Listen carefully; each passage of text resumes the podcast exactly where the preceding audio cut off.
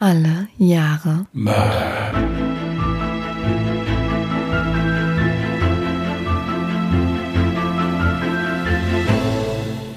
Herzlich willkommen zu Alle Jahre Mörder, der True Crime Podcast mit Christian, schönen guten Tag. Und Jasmin. Hi.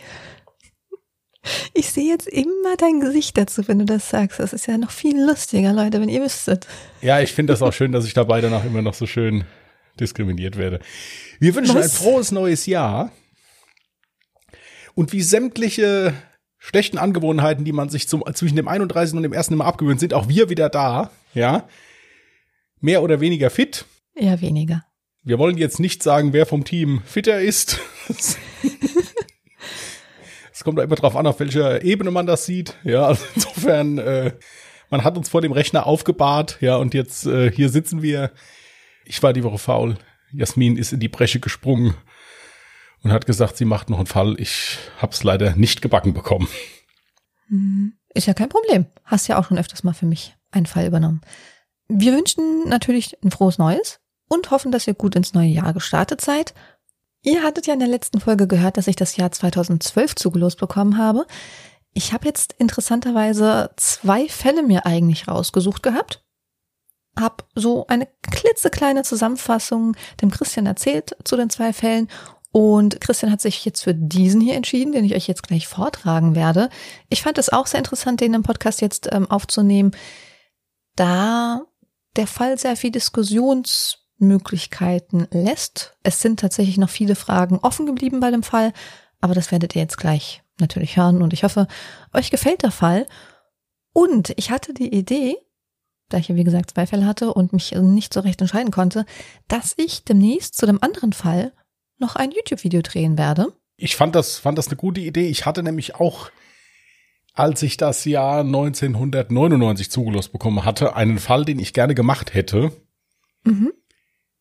war mir aber leider aufgrund der Mengen der Morde und der halt immer nur teilweise Berichterstattung nicht so in der Lage, das, das vorzutragen. Aber dazu kann man sehr schön ein YouTube-Video machen. Also ich werde das auch machen. Grobe zeitliche Planung in den nächsten zwei Wochen. Ja, ich denke, so kann man das stehen lassen, auch bei mir.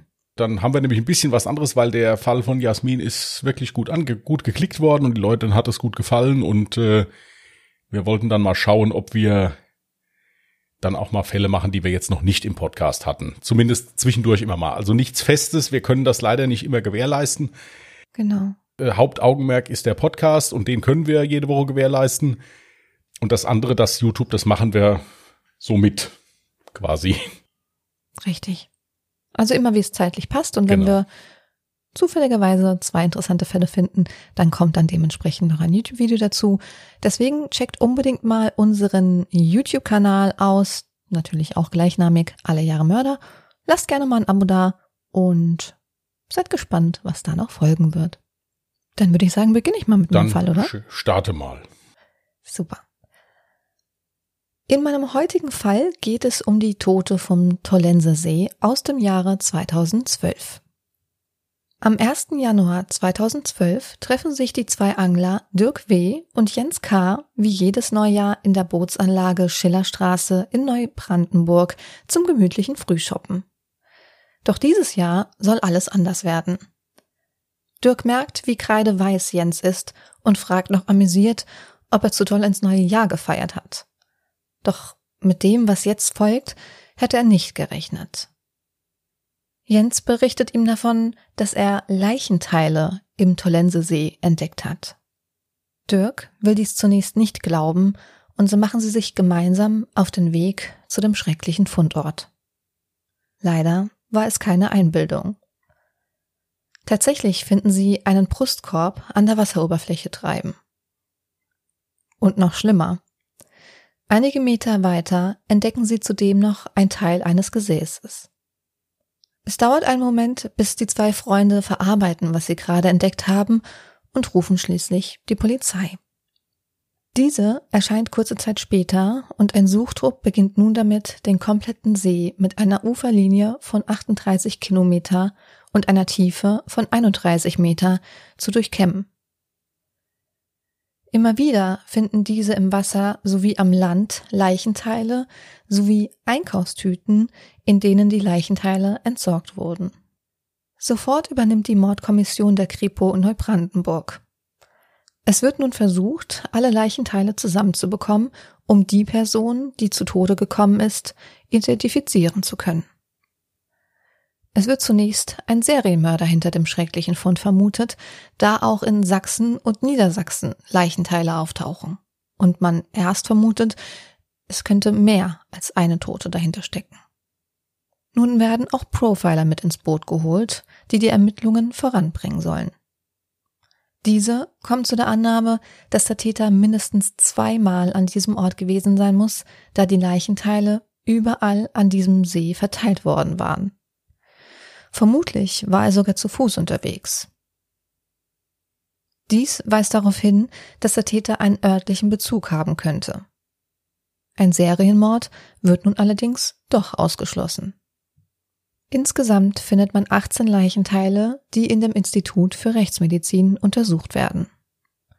Doch der wichtigste Teil, um die Leiche identifizieren zu können, fehlt. Der Kopf. Man kommt zu dem Ergebnis, dass es sich um eine Frau zwischen 25 und 55 Jahren handelt, die zwischen 160 bis 170 Zentimeter groß ist. Mit diesen Erkenntnissen werden nun die Vermisstenanzeigen durchgeschaut. Doch ohne Erfolg. Auch die Fingerabdrücke liefern kein Ergebnis in der Datenbank. Also wird die Öffentlichkeit über die neuen Erkenntnisse informiert und zudem Fotos der Plastikeinkaufstüten veröffentlicht, um an Hinweise auf den Täter oder der Herkunft der Tüten zu gelangen. Auch die Rechtsmedizin kommt langsam voran. Die Todesursache war zwar leider nicht zu klären, allerdings kam er zu dem Ergebnis, dass die Zerstückelung der Leiche mit einem scharfen Messer erfolgt sein muss. Eine solche Zerstückelung ist äußerst kraftaufwendig, vor allem wenn die Leichenstarre schon eingetreten ist.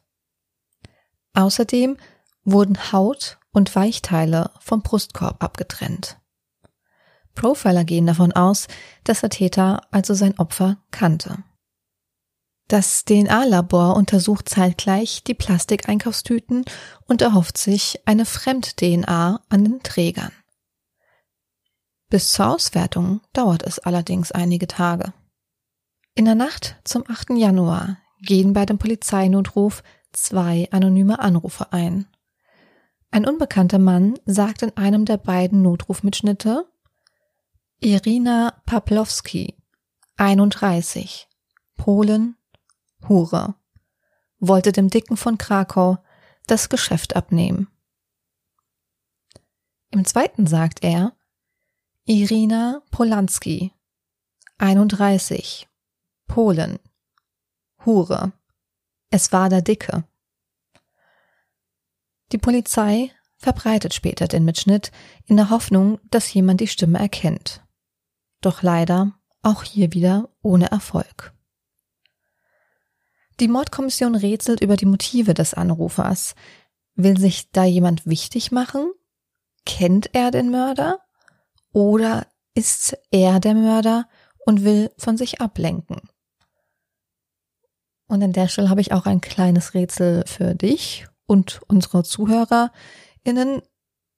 Ist dir denn irgendwas bei diesem Anruf aufgefallen? Also zum einen ist es so, dass beim ersten beim zweiten Anruf der Name anders ist. Also im einen war es Pawlowski und beim anderen war es Polanski. Richtig. Und das zweite ist, das hört sich für mich so an, also so beginnen eigentlich von der Rettungsleitstelle die Notrufe. Name, Alter, also so, so abgehackt. Das mhm. sind ja so kurze Fakten, sind das ja. Name, ja. Alter, Herkunft. Gut, jetzt hier beim ersten dann noch der Beruf. Und dann noch, worum es im Prinzip ging. Also das ist, wie man, wie man standardmäßig so einen Notruf absetzen sollte. Mhm.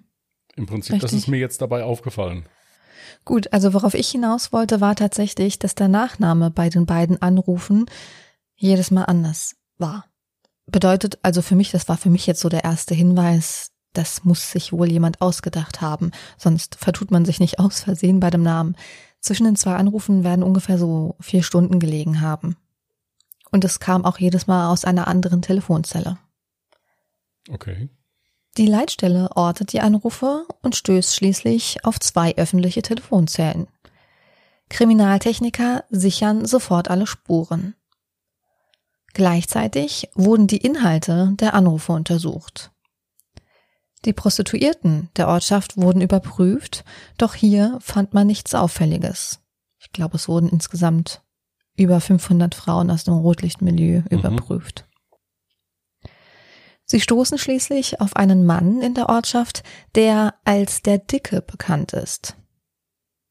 Auch die Spezialabteilung für Sprecherkennung des LKA Brandenburg analysiert die Anrufaufzeichnung. Die raue Stimme, die laute Atmung und das langsame Sprechtempo deutete auf einen älteren Mann hin. Der Dialekt konnte dem obersächsischen Sprachraum zugeordnet werden. Profiler vermuten, dass es sich bei dem Anrufer tatsächlich um den Täter handelt, welcher wahrscheinlich sehr verunsichert ist.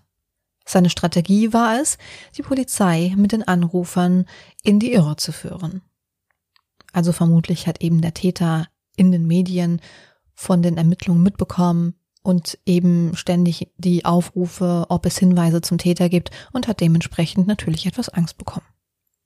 Ja, aber es ist auch interessant, dass er sich gerade jetzt den ausgesagt. Gut, ich meine, wenn es eine Prostituierte wirklich war, dann war es vielleicht naheliegend. Mit diesem das, dicken, ja. Hm. Das werden wir gleich klären. Mhm. Die DNA-Analyse bestätigt dies auch kurze Zeit später. Auf den Einkaufstüten konnte mittlerweile eine männliche DNA-Spur gesichert werden. Zudem fand man an einem der Telefonhörer eine DNA-Spur, die mit der Spur auf den Einkaufstüten übereinstimmte. Mit dieser vorliegenden DNA konnte man nun auch den Verdächtigen, also der Dicke, als Täter ausschließen. Es war also vermutlich doch keine Tat aus dem Rotlichtmilieu. Die Ermittler hatten nun neben der DNA-Spur folgende Information vom Täter. Er ist vermutlich über 60, er wohnt in der Region und er kannte sein Opfer. Es folgt nun ein Massengentest von allen männlichen Personen aus Neubrandenburg im Alter von 50 bis 70 Jahren. 9582 Männer kommen für den Test in Frage. Die meisten geben freiwillig eine Probe ab. Doch keine passt bislang. Allerdings sind noch rund 70 Personen nicht erschienen. Die Ermittler überprüfen sie nun einzeln. Unter anderem Karl-Heinz S. Doch dieser ist nicht anzutreffen. Ein Nachbar gibt die Auskunft, dass er auf Kur ist. Der Massengentest führt auch in den nächsten Tagen zu keinem Erfolg.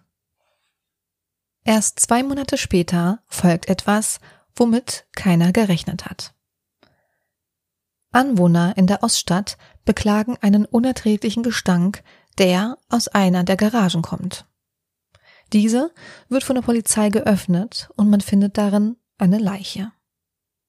Der Personalausweis, der sichergestellt wurde, ergab, dass es sich bei der Leiche um den 69-jährigen Rentner Karl Heinz S aus Neubrandenburg handelt. Dieser war verheiratet mit der 68-jährigen Gerda S. Karl-Heinz S. beging Suizid, indem er das Auto in der Garage laufen ließ und die Abgase einatmete. Er starb an einer Kohlenstoffmonoxidvergiftung. Mit einem Schlag ist der Mord am Tollensesee gelöst. Die zwei DNA-Spuren, die gesichert werden konnten, passen zu Karl-Heinz S. und dessen Ehefrau Gerda S. Sie sind Täter und Opfer. Die Ermittler öffnen schließlich die Wohnung des Paares. Und jetzt könntest du dir gerade mal ein paar Polizeifotos der Wohnung des Paares anschauen. Ich habe die dir in die Dropbox getan. Das sind fünf Fotos ja. an unsere ZuhörerInnen. Wir werden vermutlich auch die Fotos dann auf Instagram veröffentlichen, oder? Ja, ja. Machen wir, ne? Ja.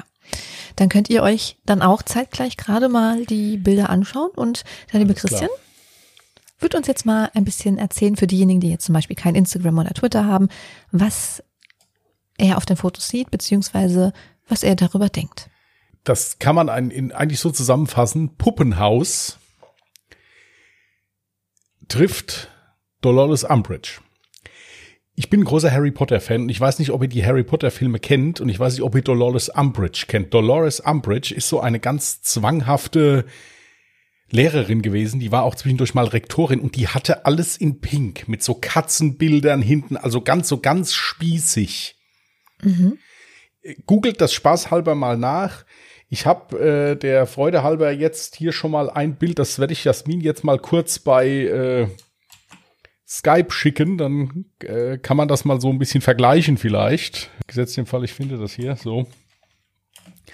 Also ganz akkurat, ordentlich, total kitschig mit mit mit Blümchen und äh, da sitzt ein Keramikhund neben so in der Ecke und auch Farben, die überhaupt nichts miteinander zu tun haben und komplett vollgestellt alles. Also mit mit Kitsch vollgestellt. Also ich wüsste gar nicht, wo ich mich da hinsetzen sollte Mhm.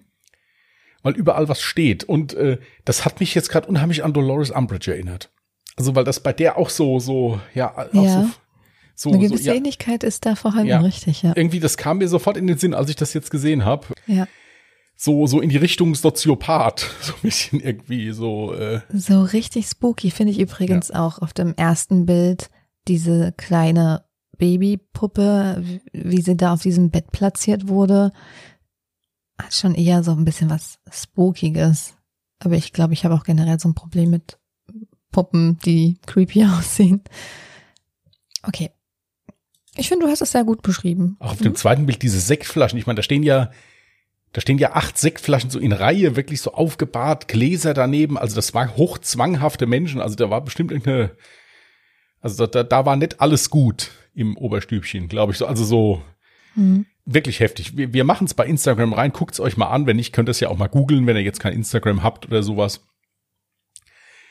Wirklich heftig. Auf dem letzten Foto, ich weiß, die Qualität der Fotos ist nicht sehr gut. Das liegt daran, dass ich diese Fotos quasi per Screenshots aus einem Dokumentarfilm selber mir abfotografiert habe quasi.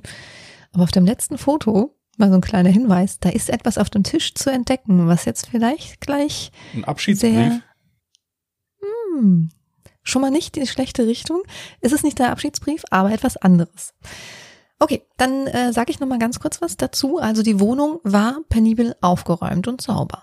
Allerdings ungewöhnlich vollgestellt, unter anderem mit Puppen, Decken, Gläser und Videokassetten. Alles war in Reihe und Glied aufgestellt und wirkte aufeinander abgestimmt. Die Videokassetten beinhalteten merkwürdig inszenierte Aufnahmen von dem Rentnerpaar. In der Küche findet man die Vorladung zum Speicheltest. Das ist das, was du auf dem Tisch siehst. Mhm. Und in einer Schublade einen Abschiedsbrief von Karl-Heinz S. Dieser ging auch über mehrere Seiten.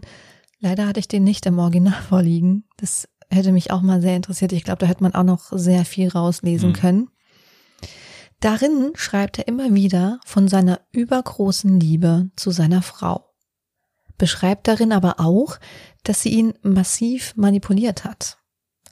Er beschreibt Dinge aus dem Leben, die von der Frau vorgegeben wurden, nach denen er handeln musste. Unter anderem schreibt er, dass seine Frau schwer krank gewesen ist und er diesem Leiden endlich ein Ende gesetzt hat. Dass die Frau schwer krank gewesen ist, kann allerdings nicht stimmen, da die Gerichtsmedizin ergeben hat, dass die Frau kerngesund gewesen ist. Und auch die Akten bei ihrem Ärzten hat jetzt nichts ergeben. Nachdem er eine Ladung zum Massengentest erhalten hat, wird er wohl erkannt haben, dass er überführt wurde und hat sich aufgrund dessen das Leben genommen. Der Täter hat sich selbst gerichtet und die Akte wurde schließlich geschlossen. Was ich hier jetzt sehr interessant finde, ist, dass er trotzdem noch sehr, sehr viele Fragen offen bleiben. Warum er dann tatsächlich seine Frau gebracht hat, wenn diese wirklich kerngesund war. Und selbst wenn er ihr es versprochen hat, sie zu töten, um sie von ihren Qualen zu befreien, warum hat er dann sich für so eine bestialische Art und Weise entschieden? Ich finde, das passt nämlich alles nicht so wirklich zusammen. Er soll ja auch Haut und Weichteile vom Brustkorb teilweise entfernt haben. Also, lass uns erstmal vielleicht darüber reden. Wie gesagt, die, die, wie er seine Frau getötet hat, fand ich jetzt schon sehr es wäre hier vielleicht auch mal interessant gewesen zu wissen, was das Umfeld von den beiden so gesagt hat. Also äh, mhm. jetzt so die Nachbarn, Freunde, Familie oder so, also wie die die beschreiben. Ich meine, wenn ich in diese Wohnung reingehe, sehe ich ja schon, mhm. dass da irgendwas. Äh, ich meine, es gibt Leute, die haben es gerne penibel ordentlich und äh, haben halt auch bisschen einen eigenen Geschmack. Das muss jetzt nicht gleich dafür sprechen, dass da ein Massenmörder vor mir steht, wenn der halt gerne äh, so ein bisschen Kitsch hm. hat. Nur äh, mich hätte halt mal interessiert, wie die so nach außen hin gewirkt haben. Es kann ja, ob die Frau sehr, sehr dominant war und er dann vielleicht irgendwann ja. rot gesehen hat, ja. Oder ob er der Part war. Mhm. Also, äh, es gibt tatsächlich Nachbarn, die davon berichtet haben, ähm, dass sie auch schon mal die Wohnung betreten haben und auch mit offenem Mund quasi in der Wohnung standen und dann in der ersten Sekunde irgendwie sowas gefragt haben wie, wer soll denn das hier alles Staubwischen? Und die Frau antwortete darauf, na, mein Mann macht ja viel im Haushalt. Der Nachbar ist davon ausgegangen, dass sie halt das absolute Kommando in der Beziehung hatte. Das Paar lebte auch sehr abgeschottet von der Außenwelt. Die hatten übrigens auch Kinder, also dazu habe ich jetzt aber leider nicht so viel Information gefunden, deswegen hatte ich das jetzt auch gar nicht noch mit erwähnt. Aber es, es gab auf jeden Fall Kinder, zu denen sie auch schon seit über zehn Jahren, glaube ich, den Kontakt abgebrochen haben. Die haben halt wirklich in ihrer so komplett isolierten, inszenierten eigenen Welt. kleinen Welt gelebt. Ja. Und sie schien eben darin das absolute Kommando gehabt zu haben. Das war jetzt auch irgendwie so das erste, was ich mir so aufdrängte mhm. dass der vielleicht irgendwie dann einfach durchgedreht ist. Richtig. Und dass äh, der im Prinzip nicht die Frau von seinen Qualen retten wollte, sondern er eher sich. So, so nach dem Motto. Natürlich ist das nicht der Weg. Ja, also das wollen wir jetzt mal, soll jetzt keine Verharmlosung sein oder sowas, aber äh, das gab es ja schon öfters, dass dann auf einmal der, der betreffende Partner, der ständig unterdrückt wird und gemacht wird, dass der halt dann irgendwann mal durchdreht. Wieso der mhm. die Frau jetzt so, ich meine, das war ja schon fachmännisch zerstückelt hat, mehr oder weniger, ja. ist der Kopf eigentlich dann gefunden worden? Der Kopf ist bis heute nicht gefunden worden, also jetzt laut meinem Wissensstand. Das Interessante daran ist ja, gut, es folgt oftmals eine Zerstückelung der Leiche, um diese dann einfacher entfernen zu können. Das ist jetzt vielleicht nicht ganz so ungewöhnlich oder darauf lässt sich jetzt nicht schließen, ja, warum diese, dieser Mord stattgefunden hat. Aber was ich halt hier jetzt dann doch sehr ausschlaggebend fand, war eben, dass ja auch Haut und Weichteile von dem Brustkorb entfernt wurden. Weil wenn ich sage, ich möchte jetzt einfach, oh Gott, wenn ich sage, das ist ganz schrecklich, wie ich eigentlich gerade darüber rede, oder? Fällt mir mal so ein Teil Ja gut, auf. es ist, es ist halt jetzt aus der Sicht des Täters. Ja, aber wenn es halt jetzt wirklich nur darum geht, eine Leiche besser transportieren zu können, dann versuche ich diese halt eben zu zerstückeln. Würde aber nicht noch darüber hinaus Weichteile entfernen. Also das hat dann nichts mehr mit der Tatsache zu tun, dass sie dann einfach leichter zu entsorgen ist, quasi. Ja, und dann passt es, finde ich, irgendwie jetzt nicht dazu. Ich meine, wenn diese Wohnung ist ja ganz penibel, sauber und ordentlich. Mhm wenn ich jemanden zerstückele, dann wird ja viel dreckig. Jetzt mal, es, es ist jetzt, äh, verstehst du, wo ich drauf hinaus will? Also das, äh, mhm. äh, das, das passt nicht. Ist denn rausgefunden worden, wie diese Frau umgebracht worden ist? Nein, die Todesursache selber wurde auch mhm. nicht geklärt. Aber das ist ja genau das Ding. Ich denke mal, hinter dem ganzen Haus oder dem Zustand dieser Wohnung steckte ja eigentlich die Frau. Wie und wo sie ja umgebracht wurde, Ob das in der Wohnung stattgefunden hat oder an einem ganz anderen Ort, das wurde ja auch bis heute niemals geklärt. Wir müssen in dem Zusammenhang jetzt nochmal sagen, dass es sich hierbei jetzt um unsere Mutmaßungen handelt, die in keinster genau. Weise bewiesen sind. Es kann natürlich auch genau andersrum gewesen sein. Richtig. Mir hat sich halt der Gedanke aufgedrängt, dass das so klassisch ein Mann ist, der über Jahrzehnte unterdrückt wurde, heftig unterdrückt wurde, bestimmt auch gedemütigt wurde oder sowas und der dann halt irgendwann die Fassung verloren hat und hat er irgendwas über den Kopf gehauen. Genau dasselbe dachte ich mir auch, ja. Es kann aber auch komplett andersrum gewesen sein, dass das eine Frau ist, die über 20 Jahre lang oder 30 Jahre lang unterdrückt wurde und sonst irgendwas wurde und der Mann dann einmal einen Schritt zu weit gegangen ist. Das würde dann wieder dafür sprechen, dass er dann diese Zerstückelung und Zerlegung gemacht hat, weil jemand, der eigentlich verängstigt ist, zu dem mhm. passt das nicht so. Der muss schon, also jemanden umbringen, das hast du leider schnell gemacht. Einmal richtig gehauen und mhm dann ist rum. Aber dass dann auch noch die, die Durchführung dessen mit in Plastiktüten verpacken, in den See und so, also das ist sehr, sehr mysteriös. Also ich favorisiere so meinen ersten Gedanken, aber wie gesagt, sind alles Mutmaßungen. Ich, ich bin auch da ganz bei dir und habe dieselbe Mutmaßung, weil das auch einfach zu den Zeugenaussagen von Nachbarn passt. Der Grund übrigens, warum dass niemandem aufgefallen ist, dass die Frau vermisst wurde. Also es wurde ja ganz oft die Bevölkerung befragt ähm, und geguckt, wer wird denn überhaupt vermisst. Das ist niemandem aufgefallen, weil Karl-Heinz S. angegeben hat bei Nachbarn, dass sie auf Reha wäre. Als er sich dann selber umgebracht hat, hat er ja dann gesagt, er ist dann auf Kur. Das heißt, es ist nie irgendjemandem großartig etwas aufgefallen. Zudem hatten sie ja, wie gesagt, gar nicht so viel Kontakt zur Außenwelt, sage ich jetzt mal. Ja, das wird dann so dieser klassische Kontakt am Gartenzaun nur gewesen sein. Hallo, tschüss. Richtig, ja, genau. Wachsen die Blumen schön, ja, so, hm. äh. Wie gesagt, mir hat sich jetzt das so als erster Gedanke aufgedrängt, aber es kann, wie gesagt, auch genau andersrum sein. Aber ihr könnt gerne mal hier unsere sozialen Medien stürmen und euch da mhm. gerne beteiligen dran. Also schreibt mal, was ihr denkt. Interessiert uns die Meinung auf jeden Fall ob per E-Mail. Jasmin wird nachher, die kann das ja so super auswendig, nochmal sagen, wo ihr euch da vertrauensvoll hinwenden könnt. Kann ich doch ähm, jetzt direkt machen. Kannst du auch jetzt gerne direkt machen, mhm. ja. Auf Instagram findet ihr uns unter @allejahremörder mit OE geschrieben.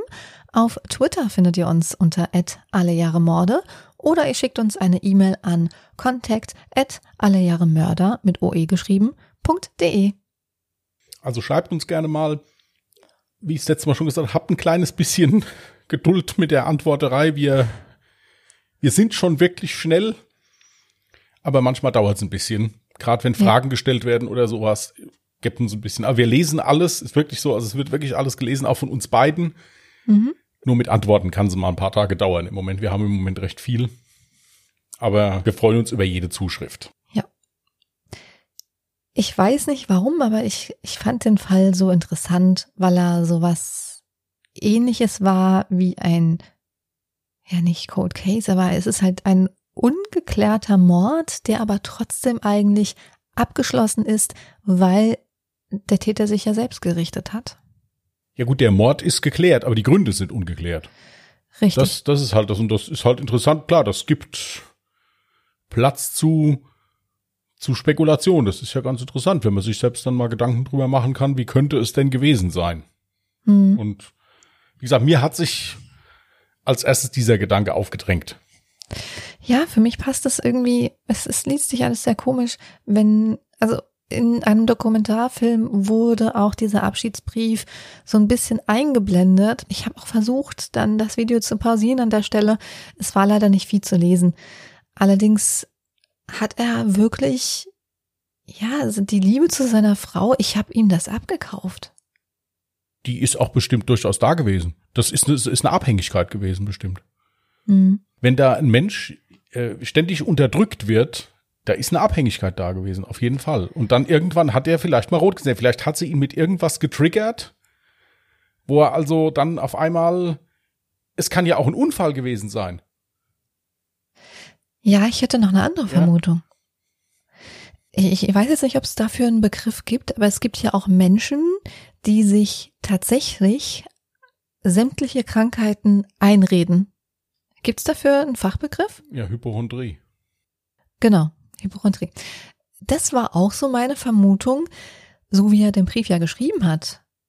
Ich meine, nach dem Tod kann es ihm ja eigentlich egal sein, ob die Wahrheit ans Licht kommt. Aber wenn er in seinem Abschiedsbrief die Information hinterlässt, dass seine Frau todkrank gewesen ist, dies aber nirgendwo bekannt war, also weder in sämtlichen Krankenakten noch jetzt bei der Gerichtsmedizin, kann es natürlich sein, dass die Frau an Hypochondrie gelitten hat und das Ganze der Mann irgendwie so glaubhaft verkauft hat, dass er wirklich dachte, er erlöst seine Frau jetzt vor den Schmerzen.